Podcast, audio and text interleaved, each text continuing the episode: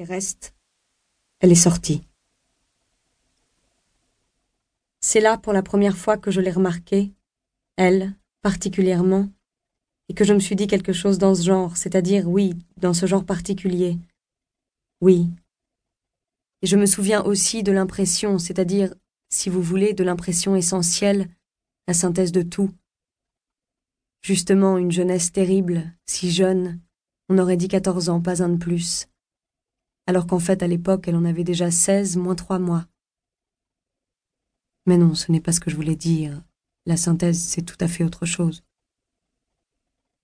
Elle est revenue le lendemain. Plus tard, j'ai su qu'elle était allée voir Dombroravov et Moser, avec son caraco. Mais eux, ils ne prennent que de l'or, ils ont même refusé de lui parler. Moi, une fois, je lui avais déjà pris un camé, comme ça, de la pacotille. Et après, en réfléchissant, je me suis surpris moi-même. Moi aussi, je ne prends que de l'or et de l'argent, et j'avais admis le camé. Ma deuxième pensée sur elle, ça, je me souviens.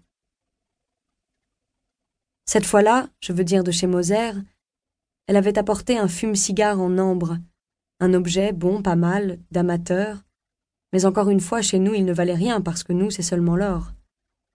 Du fait qu'elle revenait me voir après sa révolte de la veille, je l'ai reçue avec sévérité. La sévérité, chez moi, c'est être sec. N'empêche, en lui donnant ces deux roubles, c'était plus fort que moi. Je lui ai dit avec comme un certain agacement. Vous comprenez, si je le fais, c'est seulement pour vous. Moser vous aurait refusé cet objet.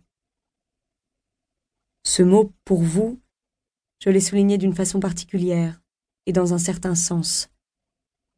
Cruel. Elle, une nouvelle fois, elle s'est empourprée à ce pour vous, mais elle n'a pas dit un mot. Elle n'a pas jeté l'argent, elle l'a pris. Ce que c'est que la misère et la façon dont elle s'est empourprée. Je l'avais touchée au vif. J'avais vu. Et puis, quand elle était déjà sortie, je me souviens, je me suis demandé comment, soudain. Alors, cette victoire que j'avais emportée sur elle, elle les valait, ces deux roubles Je me souviens, je me suis posé la question deux fois de suite. Elle les vaut? Elle les vaut? Et en riant je me suis répondu en moi-même par l'affirmative. Ça m'a drôlement réjoui même sur le coup. Mais ça n'avait rien de méchant comme sentiment. Il y avait une idée, de l'intention. Ce que je voulais, c'était la mettre à l'épreuve parce que tout à coup il y avait des idées qui me tournaient dans la tête sur son compte. Cela, c'est la troisième pensée particulière que j'ai eue sur elle. Bon, et c'est depuis ce temps-là que ça a commencé. Il va de soi que moi, tout de suite, j'ai essayé d'apprendre toutes ces circonstances, par la bande, et j'attendais qu'elle revienne, avec une impatience particulière. Je pressentais bien qu'elle reviendrait bientôt. Quand elle est revenue, j'ai entamé une conversation aimable, avec une politesse extraordinaire, parce que je suis tout sauf sans éducation, j'ai des manières. Hmm.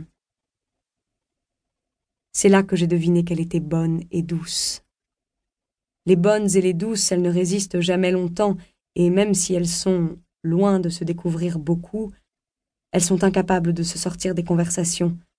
Elles répondent peu, mais elles répondent, et plus ça va, plus elles en disent. Persévérez seulement vous-même si l'occasion se présente. Il va de soi que sur le coup, elle ne m'a rien expliqué.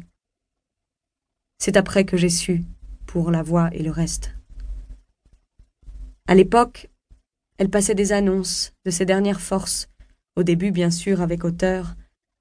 N'est-ce pas, gouvernante, disposée à quitter la capitale, envoyer conditions dans des paquets? Et puis, accepte toute place, préceptrice, dame de compagnie, intendante, garde-malade, sachant coudre, etc. On connaît la chanson. Bien sûr, tout cela s'ajoutait au fil des annonces, et à la fin, quand ça touchait au désespoir, c'est même devenu ça. Sans salaire, nourri. Non, pas moyen de trouver une place. Alors, j'ai décidé de la mettre à l'épreuve une dernière fois. Je prends soudain la voix.